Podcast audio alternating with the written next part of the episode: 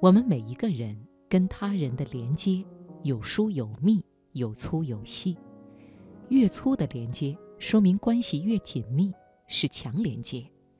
比如至亲多年的同学、同事、朋友。而越细的连接呢，则是弱连接。人们通常认为，在日常生活、工作和学习中，强连接往往会起到更大的作用。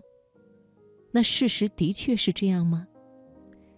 今晚首先开始的读热点，我们就来说弱连接与强连接。作者周冲，选自《读者》。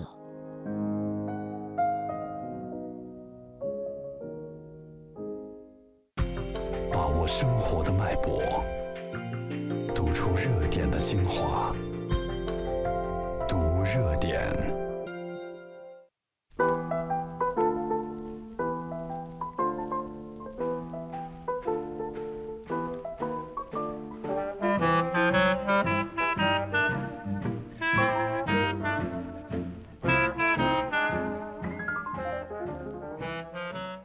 每个人只要参与社会生活，就会拥有强连接和弱连接。在强连接的圈子里，比如亲朋好友，因为有着相似的价值观，彼此传递的信息具有同质性；而圈子和圈子之间的弱连接，因为有着不同的资源，彼此交汇，就会带来新鲜的异质信息，也就是不同类别的信息和随之而来的。新机会。一位社会网络学专家曾经举过这样一个例子：在美国波士顿有两个社区，一个是意大利社区，强连接特别多，你请我吃饭，我去你家玩，很有人情味儿。最后，一个个小圈子便建立了，整个社区形成了很多孤岛状的断点网络。另一个是德国社区。大家相敬如宾，平淡如水，形成了一整片连在一起的弱连接网络。有一天，政府决定要重新规划都市建设，两个社区都要被拆掉。意大利社区群情激愤，甚至组成敢死队阻止拆迁工人，最后还是被拆了。而德国社区的居民则平静很多，他们组成志愿性团体，动员了各种关系。有人去找媒体，有人去市政府游说，最后，德国社区反而没有被拆。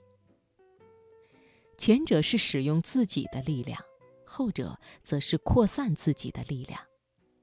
如果只有强连接，社会网络就会被独立成众多的孤岛，可以被各个击破；而弱连接则首尾相连，形成一张大网。可以在一个整体系统中各司其职。强连接固然会带来亲密，也带来友爱；而弱连接因为可以提供路径、获得信息、占得先机、推荐和控制利益，所以它会带来机会。当然，这是更为宝贵的。所以在生活中，我们应该弄清楚，不同的关系会给我们带来不同的走向。